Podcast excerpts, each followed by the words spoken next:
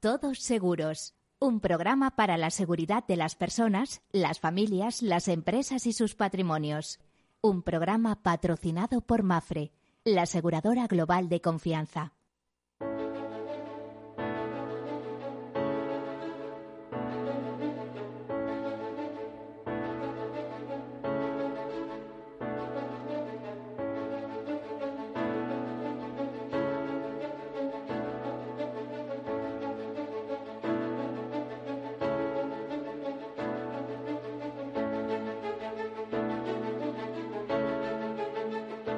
Buenos días, bienvenidos, bienvenidos a este mediodía lluvioso especial. Bueno, este día todavía de otoño, por poco tiempo, porque un poquito eh, nos llega el invierno. ¿eh? Pues como en otras ocasiones, estamos en el programa de seguros, en el programa en el que hablamos de riesgos, de gestión de riesgos, de control de riesgos, incluso de su concienciación, porque si no somos conscientes de que tenemos riesgos a título personal, familiar, institucional o empresarial, difícilmente vamos a tomar medidas para reducirlos o prevenirlos. Eh, hablamos de ese proceso de gestión de riesgos que empieza por la eh, identificación, su análisis, cuantificación, financiación y transferencia al mercado. en ese caso la mejor fórmula es la de seguros, aunque hay otras, ¿no? Eh, podrían, eh, podríamos transferir eh, nuestro riesgo al mercado mediante derivados o cualquier otro producto financiero. Pero bueno, el seguro y el reaseguro suelen ser las fórmulas más eh, usadas normalmente. Bueno, este es el programa de seguros, de seguridad, de la previsión y la prevención y eh, como les decía es el seguro de alguna manera también es la mutualización de los riesgos el todos para uno y uno para todos de los mosqueteros, un tema importante y eh, tras esta breve introducción comenzamos con la nota de actualidad y hoy nos metemos con un tema especial. Vamos a hablar de previsión y vamos a hablar de cómo está el mundo de las pensiones con el director general de una entidad especializada en vida y pensiones, precisamente. Bueno, pues eh, comenzamos con esas notas de actualidad. Según la revista Actualidad Aseguradora, dentro de un trabajo eh, prospectivo que, presentó el pasado lunes, el volumen de primas en este año se mantendrá más o menos eh, en la misma tónica que el año pasado. Se habla de que eh, se situará en torno a 62.200 millones de euros, lo que supondrá incluso un levísimo descenso por debajo del 1% a lo conseguido en el año 2018. Por ejemplo, eso se debe al ramo de vida, eh, que desciende el 3,69%, mientras que autos crecerá un 1,5%, salud un 4,18%, multirregos 3,60% y el resto de no vida también crecerá un 3,28%. ¿Por qué decrece vida? Pues porque los españoles eh, no oh, ahorran demasiado y además tampoco parecen encontrar estímulos para ahorrar. Curiosamente, esta misma mañana nos sorprendía una nota del Consejo General de Colegios de Mediadores de Seguros que eh, ponía el acento en este tema y decía que el Consejo de Mediadores de, Consejo General de los Colegios de Mediadores de Seguros está en contra de que se eliminen los incentivos fiscales a los planes de pensiones. Dice que según los últimos datos del Banco de España, de cada 100 euros de ingresos, las familias españolas ahorran 4,9 eh, euros en 2018 y que se trata del nivel más bajo de ahorro registrado hasta la fecha en nuestro país. Bueno, pues si además existen planes eh, para quitar la desgrabación al ahorro jubilación en planes de, previsión asegurados en planes de pensiones, ojo, que se habla de quitar la desgrabación a la entrada, que aquí no se ha dicho nada de cargar la carga, eh, de, quitar la carga tributaria en el momento que lo cobras, porque ya saben que, eh, que se, imputan como renta de trabajo y, hay que pagar impuestos, ¿no? Bueno, pues el Consejo General de Colegios de Mediadores de Seguros dice si esta desgrabación desaparece, los ahorradores dejarán de aportar a no encontrar rentable la inversión. No es oportuno aplicar esta medida ya que desincentivará el ahorro en el momento en que éste se ha desplomado en España. Eh, dice que poner fin o reducir las ventajas fiscales dejará de hacer atractivos los seguros de ahorro jubilación nueve millones y medio de españoles recurren a, a ellos en estos momentos. Dice que el sector asegurador maneja 186.704 millones de euros en estos productos, según estadísticas publicadas por UNESPA. La evolución del negocio de seguros de ahorro y jubilación ha sido positiva en 2019 con un crecimiento de las provisiones y siempre hablan de las provisiones porque si habláramos de seguros de vida y, seguros normales vemos que hay un decrecimiento. Pero en provisiones es decir en, seguir aportando a lo que ya está contratado bueno pues eso ha crecido un 3,72% interanual de aplicarse la reducción o eliminación de los incentivos fiscales, podrían verse perjudicados productos como los planes individuales de ahorro sistemático, PIAS o los planes de previsión asegurados, alternativas con las que cuentan los ahorradores para lograr un complemento de ingresos a futuro, productos financieros que en la actualidad tienen mucha aceptación y suponen un gran volumen de negocio para el sector asegurador. Los PIAs gestionan casi 14.000 millones de euros, con cerca de 1.680 asegurados, y los PPA eh, más de 12 millones con 94.215 eh, asegurados, según datos de UNESPA. Bueno, pues vamos a ver eh, qué pasa con este tema. Estamos pendientes del gobierno, de la formación de gobierno y de a ver qué ideas se imponen. Si el ahorro se graba o, se desgrava. Y más estamos hablando del ahorro previsión, que si tienen ustedes en cuenta que es, es, donde se hallan los mayores volúmenes de ahorro de muchos de los países avanzados del mundo, me refiero a Estados Unidos, a Japón, eh, Holanda, Reino Unido, etcétera, etcétera, pues eh, esa masa de ahorro es fundamental. Normalmente suele estar en, en planes y fondos de pensiones, pero bueno. Vamos a otras noticias, en este caso varias noticias que vienen de Mafre. Mafre confirmó el viernes pasado que los recientes tifones Fasei y Ajimis ocurridos en Japón en septiembre y octubre y en menor cuantía los daños con los disturbios de Chile supondrán un impacto en su resultado atribuido del ejercicio de 2019 entre 130 y 140 millones de euros. Sin embargo, confirma que mantendrá su dividendo. Estos eventos no tienen un impacto significativo en la posición de solvencia y la fortaleza del capital de Mafre. Por tal motivo, el Consejo de Administración de Mafre ha acordado eh, proponer en su momento a la Junta General de Accionistas mantener el dividendo de 2019 por un importe equivalente al de 2018. Bueno, pues a partir de esta notificación, las acciones de Mafre sufrieron una leve caída. Además, hemos sabido que Mafra ha puesto en marcha en el mercado el PIA 6M, un nuevo producto de vida ahorro con duración ilimitada e interés revisable. Es un seguro de ahorro a largo plazo que puede contratarse a prima única o periódica y que permite hacer aportaciones adicionales en cualquier momento. La compañía explica que está orientada al ahorrador con perfil conservador y su rentabilidad dependerá del tipo de interés semestral aplicable en cada momento. Inicialmente el interés efectivo será de al menos un 0,20% y estará vigente en lo que resta de 2019 y durante el primer semestre del próximo año. También desde Mafre nos llega eh, los resultados de una encuesta reciente realizada que revela eh, algunas cosas curiosas y por ejemplo habla de las navidades y dice que las navidades es el mejor momento para estar con la familia para casi uno de cada dos españoles. Esta encuesta que el tiempo libre en familia es lo más valorado por los españoles, por el 63% de los españoles. Nos dice también que aprovechando estas fechas de celebraciones familiares, la aseguradora ha realizado una encuesta para conocer las preferencias de los españoles respecto al ocio en familia y qué momentos son los más valorados para pasarlos con los suyos. Bueno, pues lo más valorado de estar con familia, eh, eh, lo más valorado es estar en familia para el 63% de los españoles cuando tienen tiempo libre. Y son las personas entre 45 y 54 años las que en mayor medida afirman que cualquier momento en familia es bueno, simplemente estando todos juntos. En concreto, casi el 70% dice Cabe esperar que solamente a un 2,4% de los españoles no les gusta pasar mucho tiempo con la familia.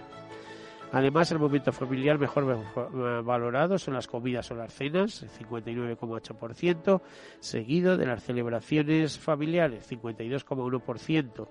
las navidades el 45,7% y los viajes en familia por el 42,2%. Bueno, pues ahí queda esa anécdota de seguros o promovida a través de Mafre y de su fundación. Vamos a otro tema, y es que sabemos que según la Star Singular Cover, el importe medio de los siniestros en comercios asciende a 700 euros, con una frecuencia siniestral del 35%. Otros siniestros ocurren con menor frecuencia, pero tienen un impacto fuerte en el bolsillo de los comerciantes. Los incendios, robos o daños por agua representan casi el 62% en la distribución del importe siniestral, es decir, de la cuantía dedicada al total de los siniestros. ¿eh? Son eventos que requieren determinados presupuestos. Y según la tercera encuesta de jubilación y hábitos de ahorro de los españoles realizada por el Instituto Santa Lucía o encargada por el Instituto Santa Lucía, cuatro de cada diez jubilados tienen dificultades para llegar a fin de mes. A pesar de ello, el 80% de los jubilados afirma tener buena calidad de vida y la mayoría asegura que es más feliz desde que se ha jubilado. En concreto lo dice un 66%. Solo tres de cada diez jubilados tienen ingresos complementarios a la pensión pública. Además, los hombres llegan a la jubilación de media con una hucha de 15.000 euros más que las mujeres, poniendo en manifiesto la brecha de género en la capacidad de ahorro. La mitad de los jubilados asegura que no tiene suficientes ahorros para poder cubrir los costes derivados de la dependencia o pagar una residencia. Pues ya vemos que ahí hay un problema, una disparidad entre la capacidad de ahorrar de los españoles, de la mayoría de los españoles, hay quien sí puede ahorrar, pero son los menos, y eh, las necesidades. Y por otro lado eh, pues los discursos del sector asegurador eh, insistiendo en que se ahorre que el ahorro es bueno que guarda haya dice ese refrán. Vamos a, a preguntarle cuál es la valoración que tiene respecto a eso nuestro entrevistado de hoy, nuestro acompañante, nuestro amigo, hace muchos años. Eh, nos referimos a Francés Rabasa, que es director general de CEA eh, y Life Insurance, eh, una compañía que él nos explicará ahora dentro de un momento que espero. Tú, Francés, buenos días, bienvenido. Buenos días, gracias. ¿Los españoles no pueden ahorrar o podrían hacer un pequeño esfuerzo? Yo creo que los españoles el problema es que no hay una cultura del ahorro históricamente y por otro lado siempre el Estado ha ido cubriendo las necesidades eh, históricas de la sociedad.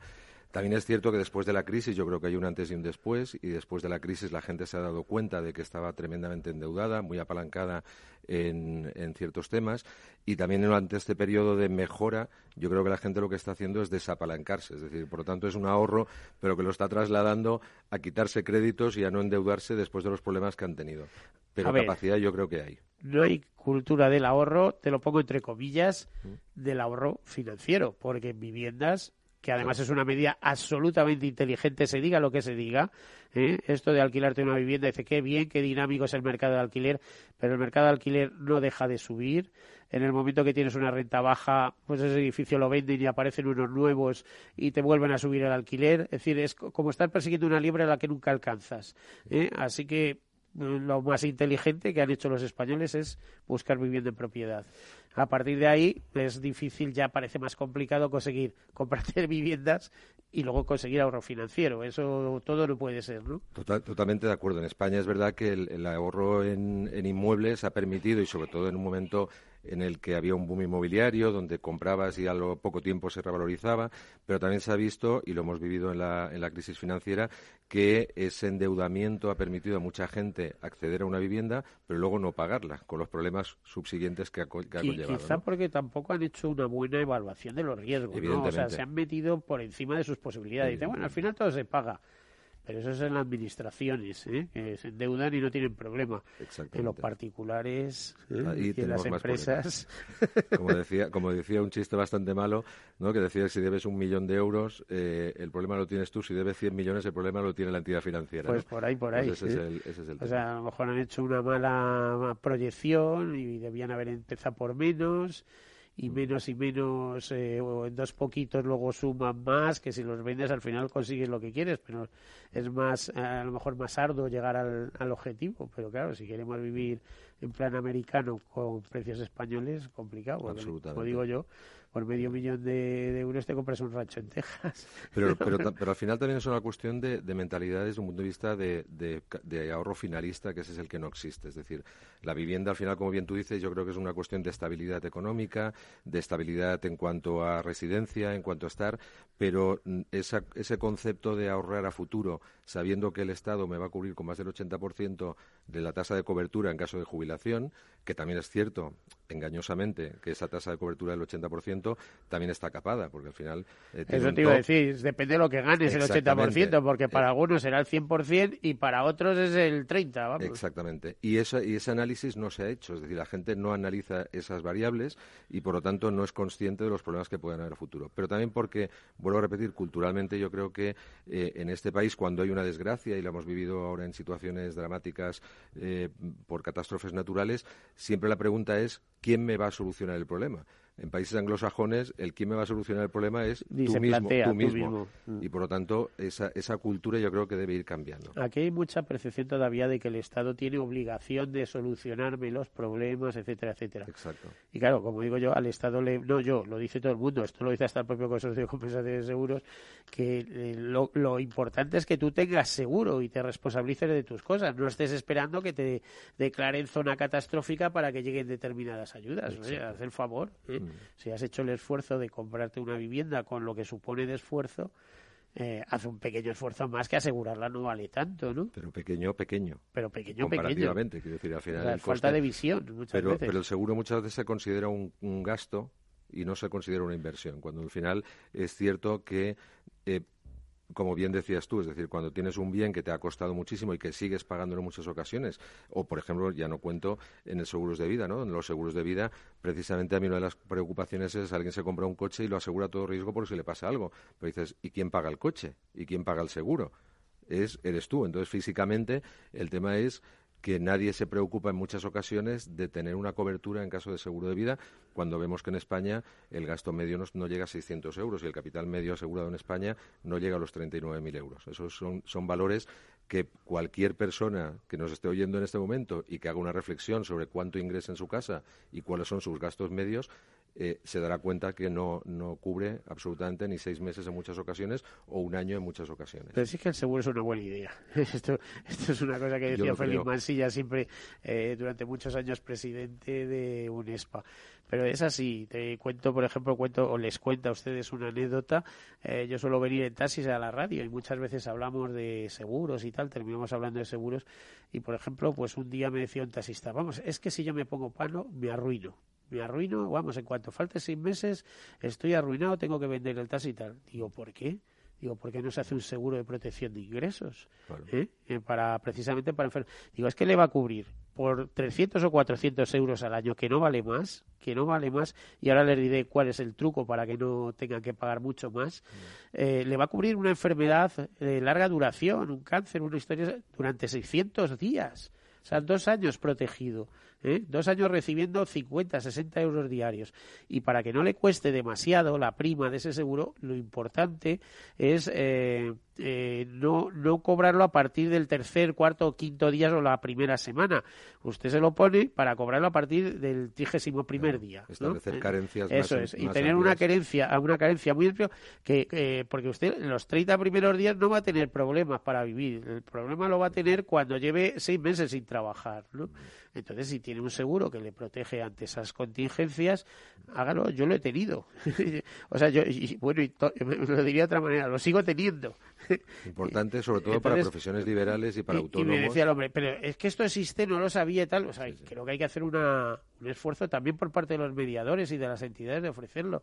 Que esto no es una broma, que esto, esto es parte de la protección que, que, puede contratar de manera privada por su trabajo. Estoy totalmente de acuerdo contigo, sobre todo eh, ahora que has, has incluido el concepto del mediador. ¿no? Yo creo que la función del mediador debe ser siempre ese asesoramiento, que hay otras entidades o otros sistemas, canales de venta, donde ese asesoramiento es muy difícil, pero en el caso de los eh, mediadores conocen bien a su cliente, conocen cuáles son sus necesidades, cuáles son sus, sus circunstancias personales y profesionales, y ahí son los que deben asesorar pues bien en temas como dices tú de ILTs o en seguros como tenemos por ejemplo nosotros seguros donde cubrimos la invalidez profesional ¿no? en, profesiones incluso hasta en taxistas pues a eso vamos a ir porque vamos a empezar eh, después de la pausa de publicidad que en la que entramos ya eh, pidiéndote que nos cuentes quién es CIA y después, eh, pues nada, hablando de temas que le interesan a la gente.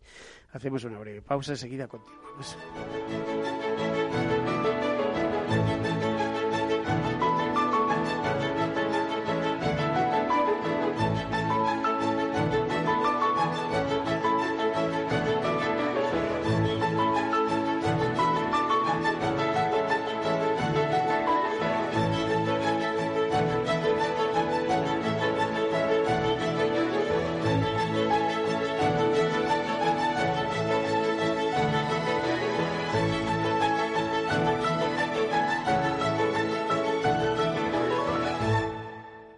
De rock and roll, jóvenes que no es que aparquen de oído, aparcan a golpe de batería. Por fin tienes el seguro de coche Mafre con muchas ventajas para tu familia. Y además te beneficias de la bonificación del seguro de tus padres y un ahorro de hasta un 40%. Consulta condiciones en mafre.es. Tu familia necesita un seguro de coche de verdad. Imagina un seguro de salud que te ofrece todas las especialidades con los mejores centros y profesionales. Imagina que puedes ver a tu médico y hablar con él cuando quieras. Deja de imaginar y contrata tu seguro de salud Medifiac. Con una nueva app móvil de videoconsultas médicas. Infórmate sobre Medifiac con tu mediador o en fiac.es. Fiac Seguros. Descomplícate. Mi jubilación, el fondo para el máster de mis hijos, la hipoteca de la casa, vender o no vender el apartamento de la sierra, las acciones, el máster, la jubilación, el apartamento, las acciones, la jubilación, el máster, la hipoteca. Cariño, ¿estás bien? ¿Quieres que coja el coche yo? ¿Necesitas ayuda para el asesoramiento de tu patrimonio y tus finanzas? AXA Exclusive te ofrece asesoramiento patrimonial y financiero personalizado. Entra en axa.es barra exclusive e infórmate. AXA Exclusive, reinventando el asesoramiento patrimonial y financiero.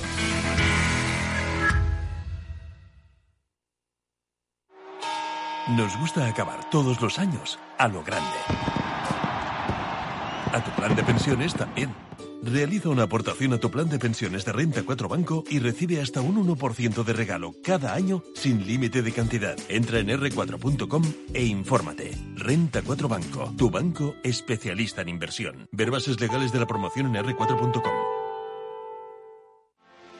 ¿Quieres anunciar tu negocio en la radio? Entra en el clubdelaradio.com. La compra es online, pero no os vamos a negar que nos encanta que nos llaméis. El teléfono, olvídate, no te vas a acordar. Entra en el clubdelaradio.com. Tu audio y tu campaña de una forma sencilla y rápida. Contrata anuncios en radio al mejor precio. Elclubdelaradio.com. Tu radio en Madrid 105.7, Capital Radio. Memorízalo en tu coche. Disfruta de la mejor cocina gallega en Montes de Galicia. Todo un clásico moderno en el barrio de Salamanca. Disfruta de la variada dieta atlántica, de las mejores carnes y pescados tratados con respeto y transparencia y regados con una de las mejores bodegas de la zona. En grupo, en familia o en pareja, Montes de Galicia te ofrece el espacio perfecto en cada ocasión. Mus. Mus. Mus. Sinesio. Te toca, Sinesio. ¿Qué pasa? Oye, Sinesio, no, ¿qué, ¿qué te pasa a ti? Que te veo muy onnubilado, que no te veía yo así de ausente desde que te prometiste con la maruja. Si es que tengo un aparato que me resuelve todas las dudas, estoy a la última en los mercados. Anda, mira, ya está Sinesio con sus inventos. Sinesio el ingeniero. Atiende, Paco, mira lo que he descubierto. Alexa, ponme Capital Radio, maja. Te damos la bienvenida a Capital Radio. Puedes escuchar la señal en directo o nuestros mejores audios en formato podcast. Directo o podcast. ¿Qué quieres escuchar? Ponme los podcasts, Alesa. Has elegido podcast. Vas a escuchar las noticias de Capital Radio. Con esto, Paco, vamos a echar el órdago a los mercados. Natural. Horno San Onofre. Somos pasteleros y eso nos gusta. Utilizamos materias primas que nos hacen disfrutar y elaboramos todos nuestros productos de forma artesanal, sin sucedáneos, ni margarinas, ni grasas trans. Sabemos que las cosas buenas son importantes. Con el hashtag buscamos gente dulce. Horno San Onofre, calle San Onofre 3, teléfono 91 532 9060 y calle Hernani 7, teléfono 91 554 3396. También nos encontrarás en el mercado de San Miguel, www.pasteleriasanonofre.com.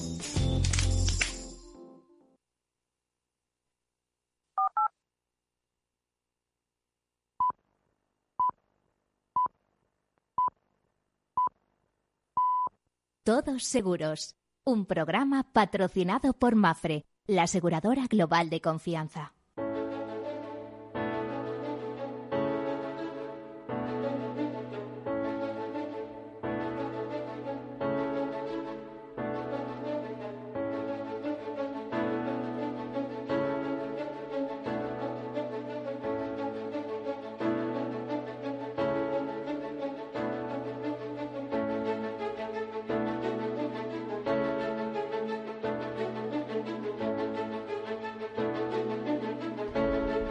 Bueno, pues aquí continuamos, a las doce y media, las doce treinta, eh, ya sí que pasamos del mediodía, por supuesto, y nos encaminamos hacia la tarde eh, con, eh, con, una buena compañía, compañía de Frances Rabasa, que es el director general de CA Life Insurance me ha hecho mucha matización. Dice, Miguel, no me digas CIA, que esa es una marca eh, que está en otro, en otro sector, en otro gremio.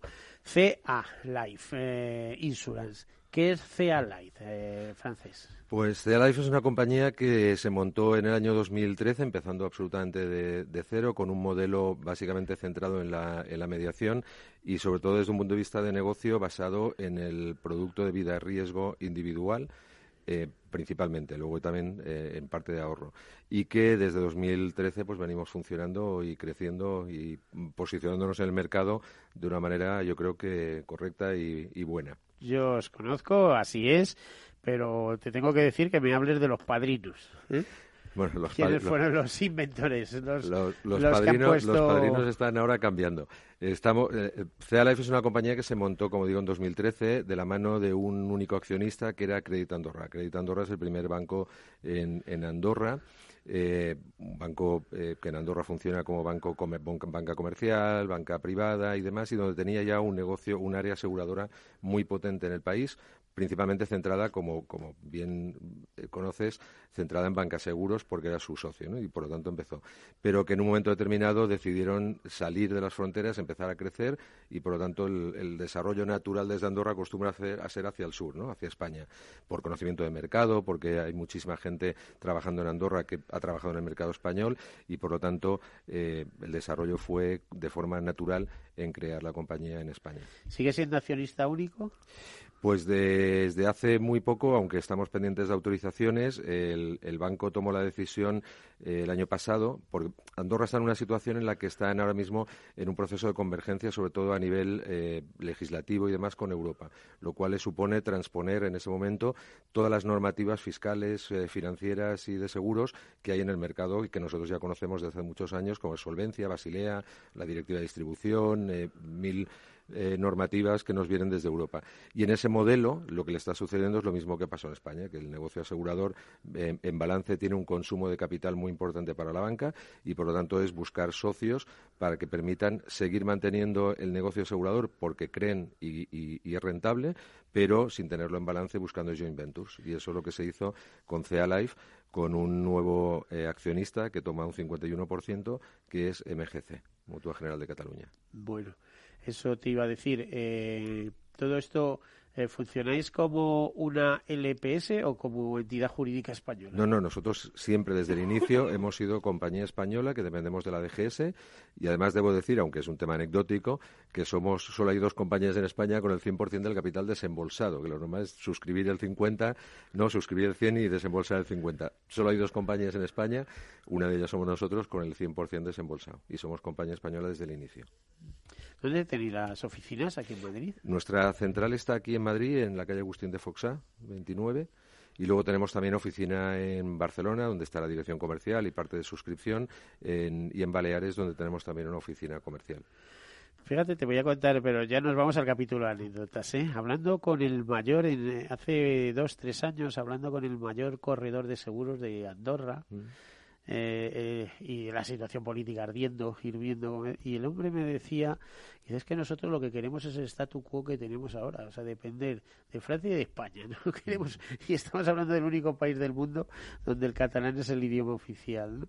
Eh, o sea, no es bilingüe, trilingüe, tal, sino como el catalán adaptado. Dice, queremos tener la misma situación. O sea, es que para nosotros no sería nada bueno tener fronteras solo con Cataluña. ¿no? Evidentemente. Eh, viene a cuento porque vosotros en esa compañía típica, eso no sé si os afectará de alguna manera o no.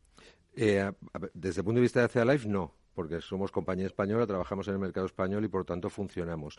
Eh, otra cosa es lo que pueda suceder a nivel de, de Crédito Aseguranzas, que es la compañía que existe en Andorra y que se montó ahí hace 10 y casi 20 años, y, y, del, y del Crédito Andorra lo que le pueda suceder. ¿Qué oferta de producto tenéis aquí? Bueno, ya lo que hablábamos hace un momento, lo básicamente distribuís por corredores, ¿no? Nosotros el, casi el 80% de nuestra distribución es a través de, corredores y luego tenemos un 20%, no llega, que eh, se distribuye a través de eh, pequeños, o para nosotros buenos acuerdos de distribución eh, más masiva. Es decir, cuando al final con alguna financiera y demás tenemos algún producto de amortización de crédito o incluso con alguna entidad en la cual nosotros les estamos aportando producto que no tienen en su portfolio y teniendo compañía de seguros de vida, pero que no tienen en su portfolio como son productos, por ejemplo, para seniors. ¿Qué, productos tenéis, eh, más o menos? Háblame de pues, los que más éxito tienen en vuestro caso, eh, que habrá casos y casos. A ver, siendo, siendo una compañía monorramo, lo que no hemos querido ser es una compañía monoproducto, pues entonces sí capaz que vámonos, sobre todo hablando de vida riesgo, ¿no? Con lo cual lo que sí tenemos es un portfolio muy amplio que va desde los seguros eh, de inclusión, que son microseguros, donde se están incluyendo pues en pólizas de automóviles o de motos o de hogar y demás, a productos clásicos. ¿Hay qué es lo que incluís? Eh, eh, eh, ¿Seguros de accidente o seguros No, son seguros de, fallecimiento por cualquier causa, con capitales bajos y sin ningún tipo de suscripción, como digo. Por cualquier causa, o sea, decir, no es por el accidente de circulación en sí, ¿no? sino por cualquier causa. Por cualquier causa. Siempre el fallecimiento para nosotros. A ver, esto, esto para que salgan los números tiene que ser muy masivo, digamos, ¿no? Porque una gente se puede morir en su casa por un infarto y de repente resulta que sale por ahí que estaba asegurada en 10.000 euros.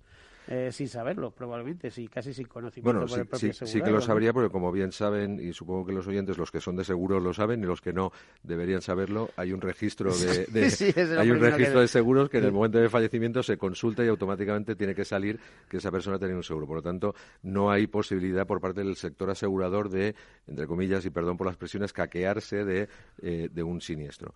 Pero, pero sí que es cierto lo que tú comentas. Al final, eh, como bien comentabas a la introducción de, de, la, de, hoy. Pero es que sería eh, bueno, ¿eh? ojo, eso, eso, eso, sí que es bueno.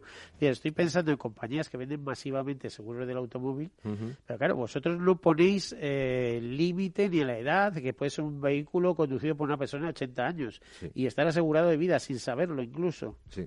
Y claro, eh, vosotros no eh, estáis poniendo un precio en función de que el conductor tiene 80 años. No, eh, como digo, es una tarifa plana y son capitales bajos, evidentemente, donde al final te compensa, pero, pero estamos pero compensa siempre y cuando sea muy masivo el... Claro, ese es el tema. es que, me estoy acordando de, determinados productos que, que, estaban reasegurados por Suiza de Reaseguros mm. y recuerdo el tema de que tenía millones de campesinos en la India, por ejemplo, ah. asegurados, ¿no? que eran, eran primas muy bajitas de accidentes y demás, pero para aquellos era una fortuna, vamos, el que les dieran 500 euros o una cosa de esas, en caso de un accidente, para ellos era una auténtica fortuna. No, aquí principalmente y decían que, la manera de que saliera es que fueran masivos, sí, en nuestro caso, En nuestro caso, básicamente, es más una cobertura casi de de, gasto de sepelio y demás que no realmente de una cobertura de seguros. Pero sí que, por otro lado, no deja de ser una manera de, de, introducir a alguien en el mundo asegurador, o, por ejemplo, nosotros, como digo, que trabajamos a través de la mediación, pues ir introduciendo el concepto del seguro de vida dentro de la cartera de productos que pueden tener. ¿no? Y, en ese, y en esa misma línea tenemos un producto que es una póliza ticket con una sola pregunta de suscripción, con capitales limitados, que también es muy sencilla de contratar. Y lo que más, que me preguntabas cuál es la que más, pues una póliza donde lo que estamos dando, como comentaba antes, es cobertura profesional, es decir, la IPT. y que, sobre todo en profesiones liberales y en, ciertos eh, nichos de negocio, como puede ser todo el tema sanitario y el, y el sector, pues abogados, ingenieros y demás, somos tremendamente competitivos y damos cobertura en caso de invalidez profesional, acumulando, que eso en el sector no se acostumbra a hacer, porque simplemente o se tiene IPA, ¿no? invalidez profesional, eh, perdón, invalidez permanente absoluta o la IPT, la profesional, y una es excluyente de la otra. Nosotros lo que hacemos es acumular ambas en caso de que se produzca una, una absoluta. Eh, eh, nunca viene mal tener un poco de dinero si ocurre eso, aunque solo sea eh, ese dinero necesario para adaptar tu casa. O sea, se disparan las necesidades. Claro. A ver, en el caso de, la, de las pólizas de, como decía, profesionales, ahí sí que los capitales son bastante más elevados y sobre todo cuando hablas del sector sanitario y hablas de médicos, de cirujanos, los capitales son muy elevados. En la parte baja, en, los, las pólizas ticket, totalmente de acuerdo contigo, que el tema es por lo menos empezar a tener una cultura aseguradora y por lo menos tener algo de lo que, de lo que disponer. Pero si es que probablemente el éxito del seguro eh, vaya más por ahí, eh, en el sentido de, eh, yo he hablado, vamos, no he hablado, yo no sé si me llegaste a escuchar una vez en, en el CAI, en el Club de Aseguradores Internacionales, del cual eres tu vicepresidente, que nos estaban hablando de microseguros y decía, pero ¿qué microseguros en la República Dominicana? Si donde hay que traerlos es aquí, si hay población que no accede a ellos porque les parecen caro, etcétera, etcétera, y, y usted sabe lo que puede significar el acceder a especialidades médicas en privados o un seguro de accidentes o, seguros de fallecimiento que me estás dejando estasiado con esto de, que los incluís y la gente no tiene ni idea que lo tiene, pero lo tiene, ¿no? Bueno, pues, y este tipo de beneficios no lo puede llevar el seguro de más forma masiva eh, eh, a la sociedad, a una sociedad avanzada con la nuestra, pero que donde hay tanta, no sé cómo te diría, tanta desigualdad, eh, que, es una cosa que estamos viendo continuamente en los medios de comunicación. Yo creo que se está intentando, pero se está intentando, creo que eh, muy erróneamente. Y es que eh, mucha gente, yo que he participado en algunos, en algunos foros y me invitan en algún tema, últimamente mi mantra es repetir permanentemente que el, que el seguro no es un commodity. El seguro jamás será un commodity excepto los obligatorios puros y duros de cacería y los de automóviles obligatorios. A partir de ahí. Eso lo dices tú, porque estoy pensando en las empresas de energía, otros que lo venden como complemento y ahí, ahí vaya por delante, ¿no? Eh, no, no.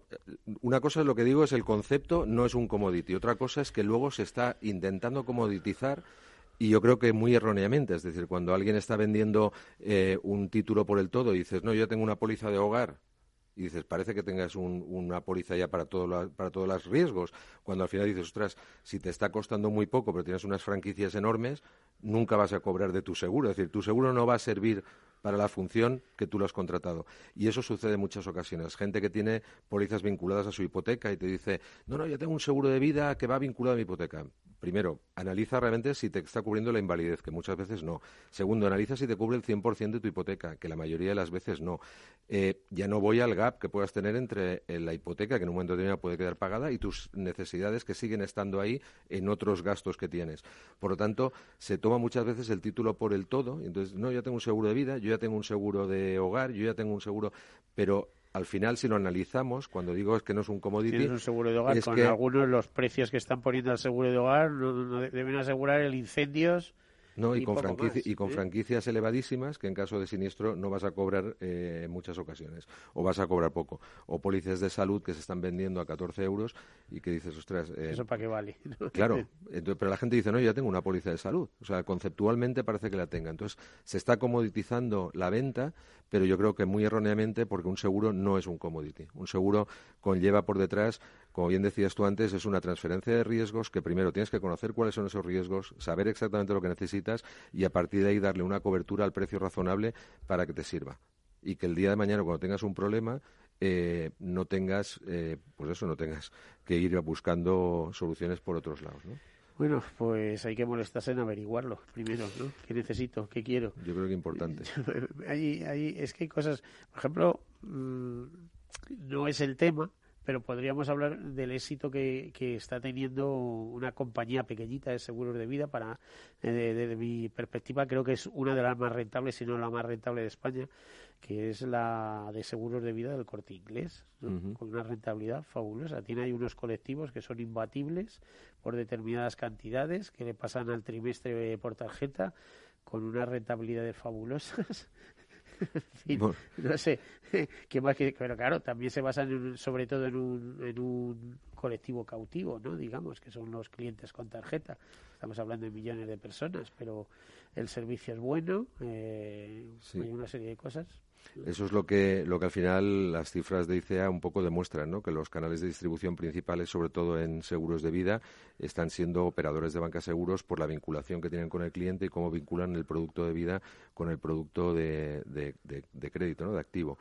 Eh, no obstante, creo que teniendo en consideración lo que hablábamos antes, que el consumo medio de seguros en España es de 1.300 euros considerando todos los ramos y que en vida son 600 euros, creo que hay todavía un margen enorme de crecimiento para eh, justamente el, que, como comentaba antes, creo que debería ser el principal canal de distribución, que es la mediación, que es quien conoce a su cliente, quien tiene una vinculación con él, quien puede estar con él sentado hablándole de riesgos y hablándole de necesidades y hablándole de coberturas y explicándole una póliza como Dios manda y explicarle qué le cubre y qué no le cubre. Y eso, ese asesoramiento yo creo que se está poniendo muchas veces poco en valor y, se le está sacando poco provecho. Franceschi, ¿qué opinas de los cantos de sirena gay? Que bueno, ya has visto que se ha pronunciado hasta el Consejo eh, de Colegios de Mediadores de Seguros de España eh, sobre los planes que manejan de suprimir las ventajas fiscales, esa deducción de hasta 8.000 euros eh, en planes y fondos de pensiones, 8.000 euros anuales en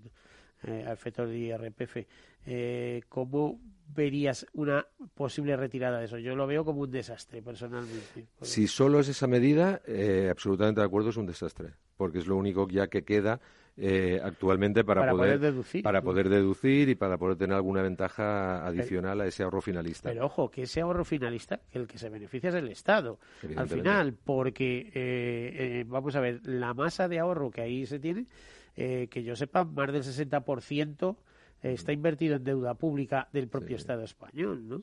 El sector asegurador es si acumulamos ¿eh? y luego te compro la deuda, pues todo se queda en casa. El sector asegurador es el sector que más contribuye eh, a financiar al Estado, es decir, el mayor inversor del Estado es el sector asegurador con muchísima diferencia, porque además es el que más capta pasivo y por lo tanto el que mejor lo gestiona. Pero aquí en todos los mercados, ¿eh? que de Francia nos lo contaban hace poco, que pasaba exactamente lo Además que a lo mejor eh, a lo mejor el sector asegurador el problema que tiene es que sacamos poco pecho.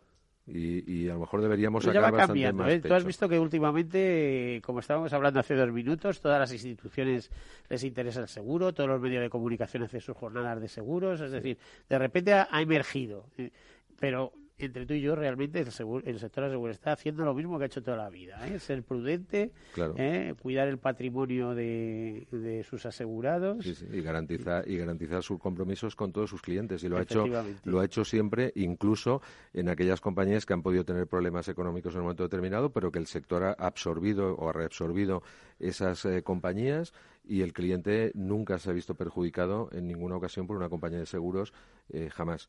Pero yo digo, sacamos poco pecho. Pero como decías tú antes, la medida puede ser dramática, pero si solo es esa, si viene acompañada de otras cosas, a lo mejor eh, pues puede ser viable. Es decir, al final estamos hablando que las pensiones es un problema social, eh, económico y político tremendamente mm, grande donde no se está afrontando de una manera seria, donde los, técnicos y las personas que saben no se les está escuchando mucho y donde hay que hacer un cambio estructural. Y eso es eh, gordo y dramático entre tú y yo, ¿tú crees que con el próximo gobierno se afrontará ese cambio estructural? Yo, desde luego, mi último artículo decía que vamos a, a, nuevos parches. Pero el cambio estructural, y desde luego, si hay cambio estructural, no será en beneficio del sector asegurador en absoluto, ni de pues los grandes bancos, probablemente, probablemente no. Es decir, el tema es que se, se, se creó el Pacto de Toledo donde se ha visto claramente que no ha funcionado y no ha funcionado porque no hay una mentalidad de Estado desde el punto de vista de decir lo que salga de este porque el, concepto del, del, el concepto es bueno, es decir, es, tomamos decisiones de Estado y afrontémoslas de una manera unánime cara a la sociedad y por lo tanto que no saquemos eh, réditos partidistas a esas medidas.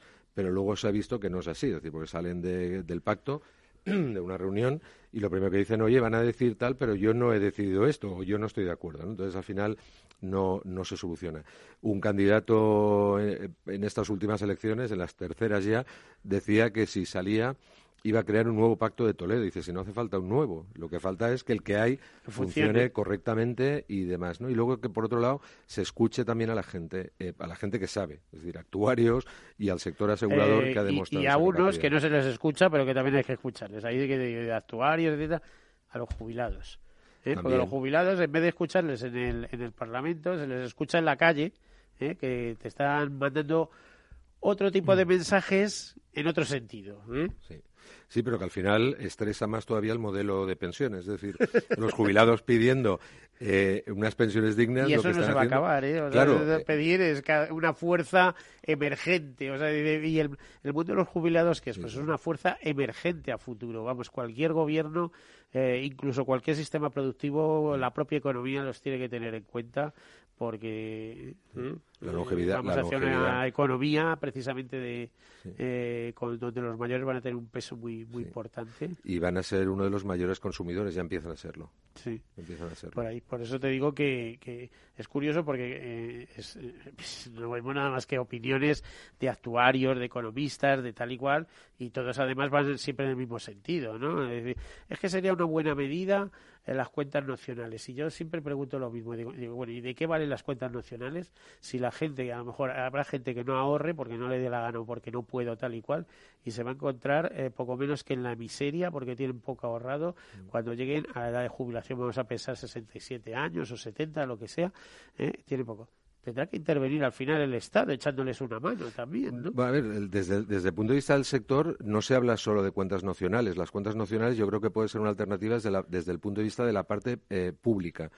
Pero luego el sector, siempre lo ha dicho, que tiene que venir acompañado y reforzado por la parte privada. Y por tanto, desde el punto de vista de, planes de empleo y que las empresas cuando empiezan a cotizar sus trabajadores, como pasa en Inglaterra o como pasa en países nórdicos, donde la empresa empieza a hacer aportaciones. Y al final, eh, básicamente, la, la pensión de jubilación se compone de tres partes. ¿no? La, la cuenta nacional, que es la parte pública, tienes tu cuenta de empresa que vas teniendo, más el ahorro que ella, cada uno de forma individual, haya gestionado. Y con eso tienes tres pilares sobre los cuales basar esa jubilación de una manera digna a futuro. Y como bien decías, considerando que la longevidad va a ser un problema desde un punto de vista económico y va a ser una oportunidad desde un punto de vista de consumo, pero va a ser un problema que la gente viva cada vez más con mayor calidad de vida, por lo tanto con mayor consumismo y no tenga dinero para consumir. Será la nueva clase media, va a ser la... Pero es la- que eso, la- eso ya lo tenemos, la- un sistema público, no nacionales, pero vamos, tenemos un sistema público. pero de reparto, que es distinto. De, reparto, pero ojo, reparto imperfecto, que esa es Claro. otra de las cosas. Es, es que lo que se recauda, no, no, mire, el Estado saca y mete como le da la gana, y eso, es- eso es Claro, las así. cuentas o sea, nacionales al cuando final ha habido deja- excedentes, lo ha dedicado a construir hospitales o a construir Exacto. presas. ¿eh? Las cuentas nacionales lo que te permiten es lo que al final básicamente por aquellas personas que a lo mejor no, no sepan lo que es la cuenta nacional, pero al final una cuenta nacional es que las personas que están en activo y lo que están cotizando en este momento el Estado lo guarde para cuando esta gente esté jubilada, con lo cual y le den en un- función de lo que ha cotizado. Claro, Pero vamos a otro problema. Habrá gente que no llegue a un mínimo vital incluso, ¿eh? porque ha tenido malos trabajos o porque no ha aportado. ¿Con eso qué hacemos? ¿Tú crees que con eso quitamos el problema al Estado? Pu- No, porque siempre tendrás o, de- o deberás tener alguna opción donde haya unas rentas mínimas, ¿no? Y esas rentas mínimas permitan a alguien tener, igual que sucede en ayudas, cuando Sí, termina bueno, el paro, como cuando el Reino termina, Unido, una- una ayudas. pensión mínima, ¿no? Sí, o sea, el problema es que no lleguemos a la situación de Rusia y de otros países donde con, o incluso en, en Alemania, ¿no? Donde Sí, los las mini jobs pensiones de 200 y donde los mini jobs al final funcionan con gente jubilada que está complementando su pensión con pequeños trabajos. Pues está claro que, eh, vamos a ver, en la a ver, colaboración pública-privada, por así decirla, probablemente sea lo más eficaz que hay.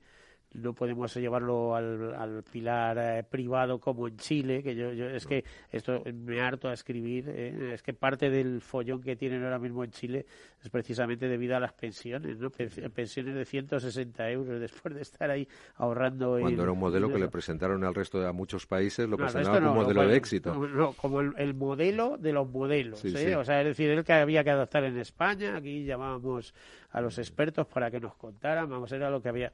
Por Dios, qué error. ¿no? qué gran error. Pero bueno, pero al final yo creo que tampoco muchas veces es tanto el modelo, sino el cómo ese modelo se aplica.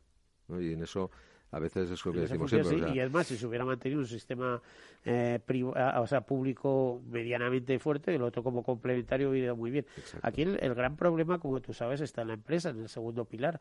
Pero claro, es que la gran empresa ya tiene suele tener planes ¿no? de, de empleo, etcétera, etcétera. Pero ¿cómo llevas eso a las pymes, que es el, el tejido empresarial de este país? Es que ellos sí que lo consideran un coste añadido más. Pues- ¿eh? Y dile a un trabajador que tiene, que todavía no llega a los mil euros de, de salario mínimo, dice, mire, es que además no le voy a pagar los mil euros que no llega, pero es que encima 200 euros va a, a- a su plan de empleo que en, en concepto de salario diferido, que ella cobrará cuando se jubile. Mira, mira. Mira, si estamos hablando que los españoles ahorran un 4%, ¿cómo, cuando tienes dificultades para acceder a una vivienda y cuando tienes... Claro. Por eso el problema, el problema no se puede analizar siempre desde un punto de vista eh, exclusivo, es decir, estanco. Al final es una cuestión eh, de varios factores y de varias palancas que hay que ir tocando en conjunto. Y, el- y muchas veces se afrontan las cosas de una manera uni- unitaria, es decir, sol- o- sola, ¿no? Es decir, hablemos de pensiones, pues hablamos de pensiones, hablamos de sueldos, hablamos de sueldos, cuando al final es una cuestión global la que tiene la que se tiene que corregir y como tú bien dices, es decir, las empresas pensar en las pymes, en cómo pueden seguir aportando o hacer esas aportaciones a los planes eh, de jubilación de sus empleados sin que sea un coste y que por lo tanto tengan alguna ventaja fiscal a lo mejor por eso o que puedan tenerla. Incluso sucede, eh, ya llevándolo muy al extremo, en, en las situaciones de los empleados del hogar, ¿no? donde una familia al final el Estado te está considerando un empleador como tal, y es cierto, pero no tiene ninguna, ninguna ventaja como empleador. Es decir, no, No, te deduces aportaciones a la seguridad social, no te deduces los gastos que puedas tener, pero sí que tienes todas las obligaciones como un empleador. Entonces, en ese sentido, es, eh, como digo, es no ver una cosa sola, sino varias. Bueno, pues hasta aquí hemos llegado. Yo me ha tocado hacer como siempre un poco de abogado del diablo porque de esto siempre hay polémica, grandes expertos. Eh, yo te veo muy razonable, muy eh, con los pies en la tierra. Muchas gracias. gracias. Francés Rabasa, eh, director general de CA Life Insurance. Eh, muchísimas gracias por estar aquí con nosotros. A vosotros. Bueno, y así que hasta la próxima a todos ustedes. Feliz semana y como siempre, sean seguros.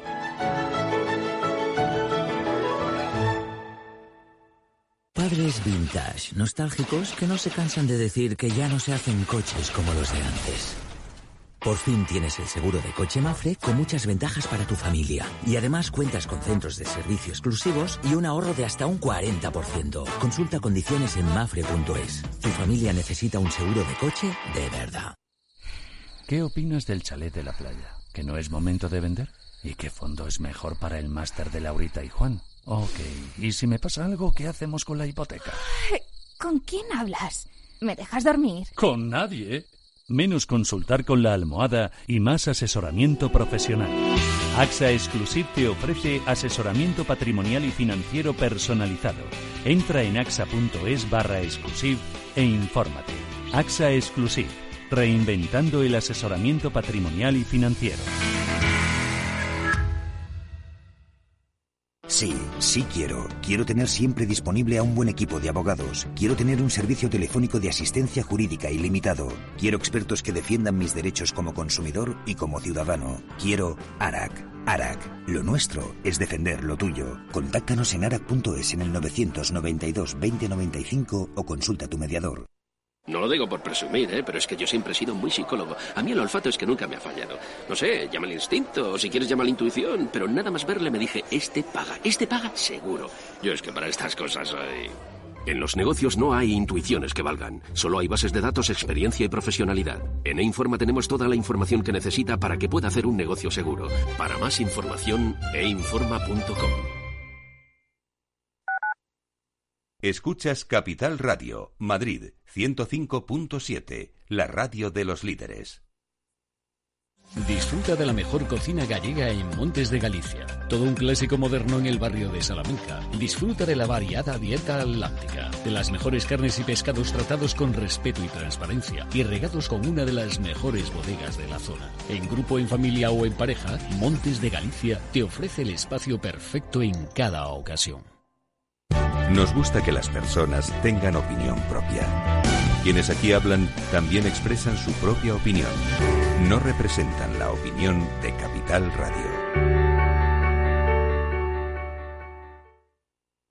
En el restaurante Gaztelubide somos rigurosos con la selección del producto para crear recetas imaginativas que acompañamos de una bodega generosa y brillante y de nuestra magnífica terraza durante todo el año. Restaurante Gaztelubide, carretera de La Coruña, kilómetro 12200, La Florida. Teléfono 91 372 8544. Una recomendación del programa gastronómico Mesa y Descanso.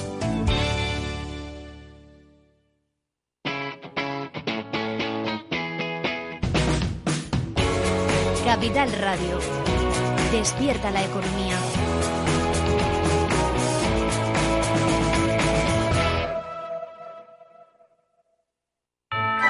¿Quieres celebrar una Navidad astorgana? Pues ya sabes, la auténtica cocina de Astorga está solo en el Astorgano. Si quieres degustar nuestros productos más típicos, nuestras carnes, guisos y nuestros postres caseros, en el Astorgano te los preparamos. Llámanos y te elaboraremos un auténtico menú astorgano de Navidad. Reservas para particulares y empresas en el 91 579 6261 o en calle Pensamiento 25. El Astorgano, la auténtica experiencia maragata, también en Navidad.